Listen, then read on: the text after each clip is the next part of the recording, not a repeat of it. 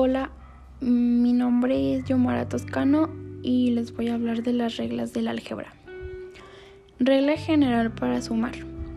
Para sumar dos o más expresiones algebraicas se escriben unas a continuación de las otras con sus propios signos y se reducen los términos semejantes si los hay.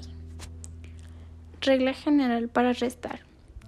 Se dice que la resta algebraica es el proceso inverso de la suma algebraica. Lo que permite la resta es encontrar la cantidad desconocida que, cuando se suma al sustraendo, el elemento que indica cuánto hay que restar, da como resultado el minuendo, el elemento que disminuye la operación. Regla general de la multiplicación. Se multiplica el término del monomio por cada término del polinomio, sumando los exponentes de las literales iguales. Regla general de la división. Los pasos para la división son los siguientes. Dividir el signo aplicando la misma regla de la multiplicación. Dividir los coeficientes o números. Dividir la incógnita o letra.